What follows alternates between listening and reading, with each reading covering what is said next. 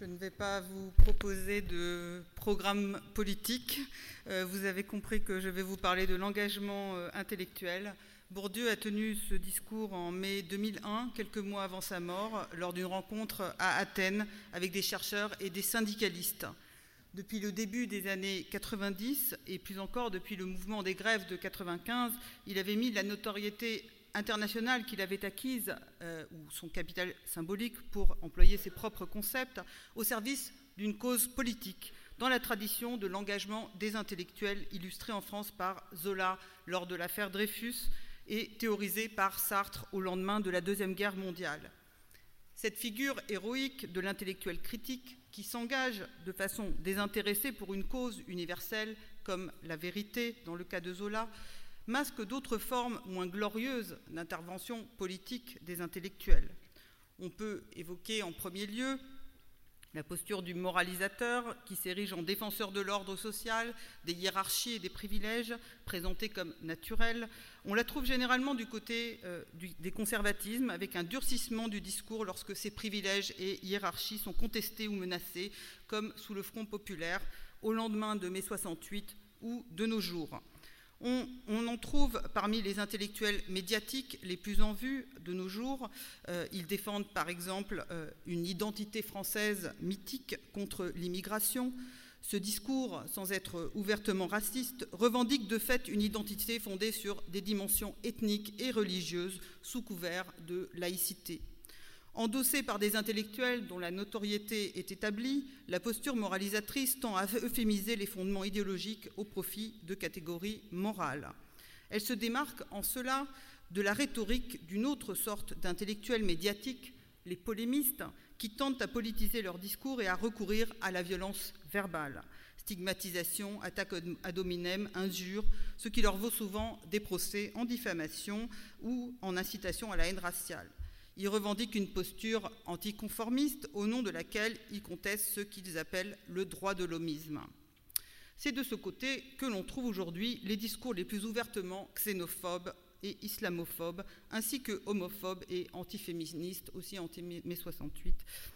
Face à ces intellectuels médiatiques qui saturent aujourd'hui l'espace public, il faut mentionner une autre figure, euh, plus discrète, celle de l'expert qui met son savoir au service des pouvoirs en place, qu'il soit politique ou économique. Cette figure à laquelle Bourdieu fait allusion dans son discours s'est affirmée dans la deuxième moitié du XXe siècle et joue un rôle désormais central, quoique moins visible euh, que l'engagement public des intellectuels.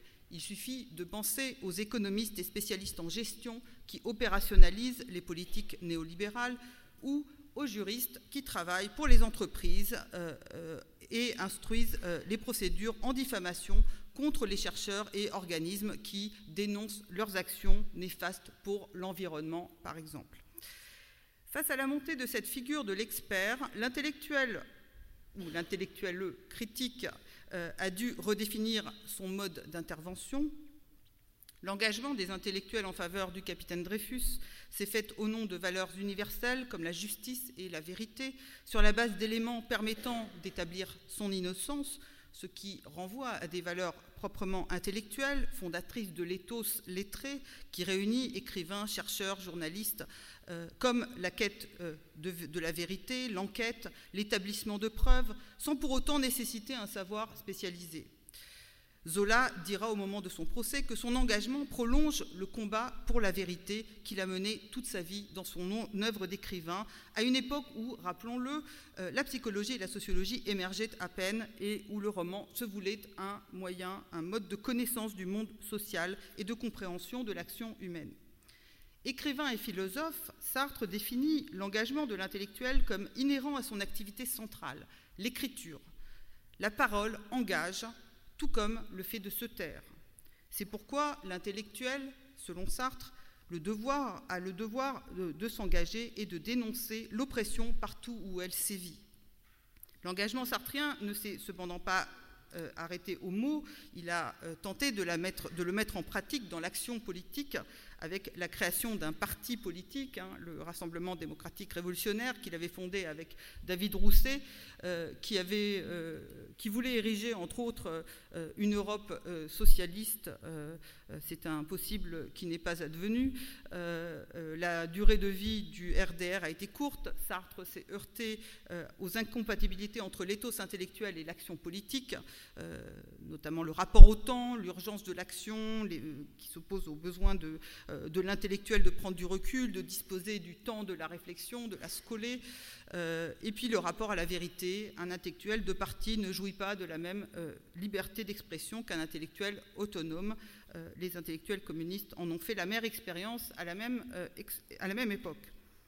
Outre les impasses de l'action politique, la figure de l'intellectuel total incarné par Sartre, qui intervient sur tous les fronts de la pensée, a fait l'objet de critiques dans un contexte de division du travail intellectuel et de spécialisation qui voit s'affirmer l'expertise.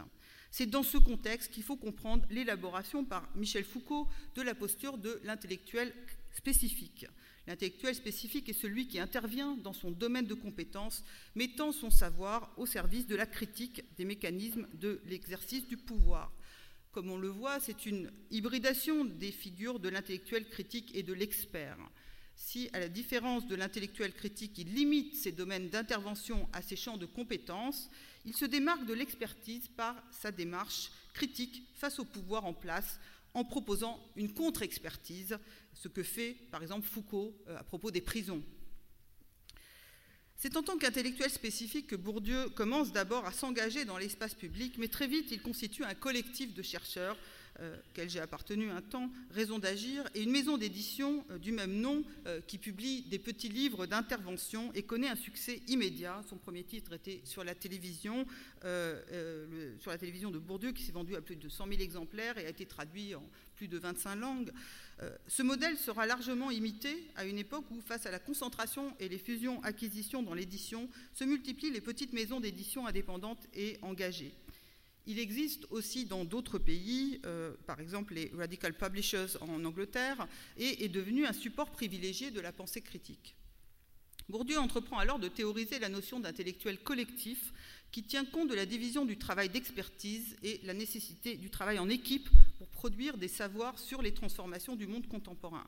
Euh, comme dans la recherche, d'ailleurs, il avait euh, euh, dirigé un laboratoire dès la fin des années 60. il va bientôt se concentrer sur une cause unique, la lutte contre le néolibéralisme, dont il combat le discours fataliste de soumission à l'ordre économique avec des armes scientifiques. Une des façons de poursuivre ce travail serait sans doute de montrer les contradictions de plus en plus flagrantes entre l'ordre néolibéral et la démocratie, dans la mesure où euh, le néolibéralisme tend euh, à déposséder les citoyens de tout pouvoir de décision sur les affaires qui le concernent, euh, le plus directement au profit d'une oligarchie de managers qui prétendent œuvrer au bien commun dans un contexte de crise économique. Si l'Union européenne est largement critiquée, voire rejetée par toute une partie des populations, euh, c'est parce qu'elle est une des instances clés à travers laquelle cette oligarchie exerce son pouvoir pour contourner ou remettre en cause les acquis sociaux qui sont le fruit même de la démocratie et qui sont subsumés par la notion désormais ONI d'État-providence.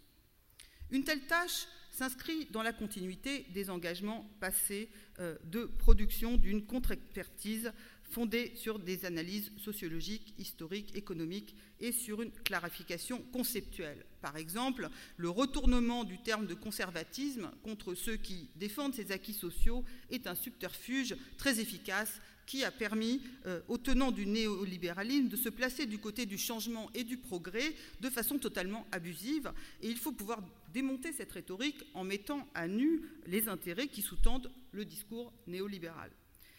Mais les intellectuels, les philosophes, les chercheurs sont aujourd'hui confrontés à de nouveaux défis.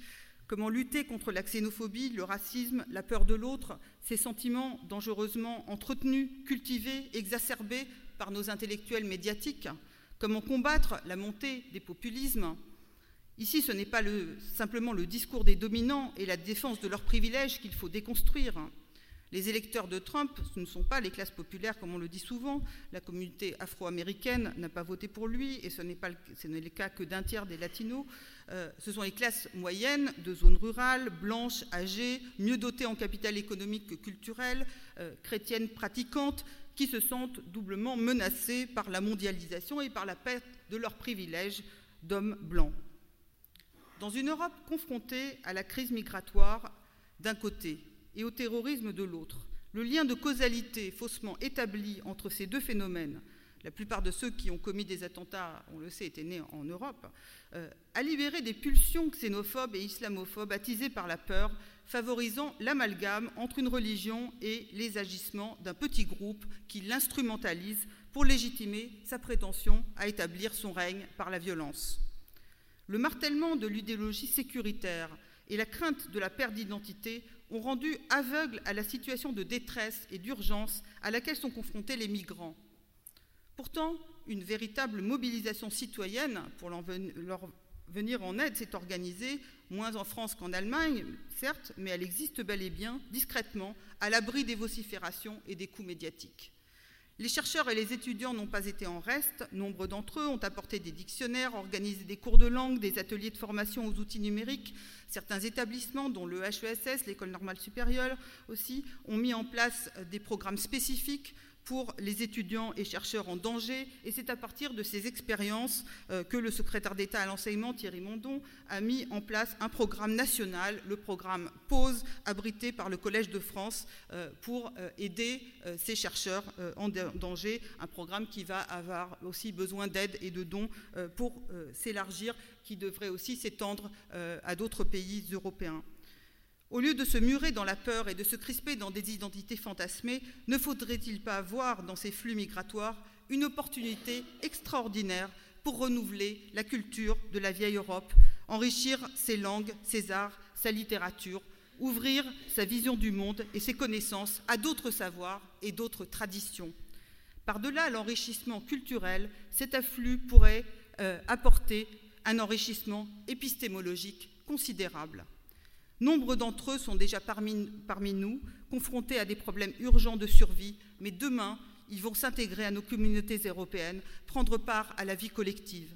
Pour favoriser cette insertion et tirer tout le bénéfice culturel de leur présence, il faudrait parvenir à dépasser certaines de nos catégories de pensée qui tentent à hiérarchiser les cultures en plaçant les cultures occidentales en tête, s'ouvrir au multilinguisme contre les clauses Molière et autres mesures de défense du monolinguisme, réfléchir aux injustices linguistiques, aux hiérarchies des langues, aux inégalités culturelles et aux rapports de force entre cultures, au fait que le multilinguisme est considéré comme un atout pour les groupes dominants, mais comme un handicap pour les groupes dominés. Il faudrait partager et échanger nos savoirs, nos savoir-faire, nos pratiques culturelles et artistiques, aller à la rencontre de l'autre, trouver ce qu'on ne cherchait pas euh, chez l'autre. Comme le disait Jacques Derrida, entre l'hospitalité culturelle, pardon, entre l'hospitalité conditionnelle, régie par les passeports, les lois, les statuts, la soumission à des normes culturelles différentes, et l'hospitalité inconditionnelle, pure, généreuse, mais qui prend le risque de s'exposer à la violence de l'autre, il y a un espace pour une réflexion à laquelle philosophes, sociologues, politistes, historiens, spécialistes des arts culturels et des arts et littératures pourraient, devraient contribuer, engageant leur savoir pour repenser la communication et les échanges culturels dans un monde où le déplacement des populations et le multiculturalisme deviennent des réalités plus importantes que l'ancrage dans une culture locale ou nationale.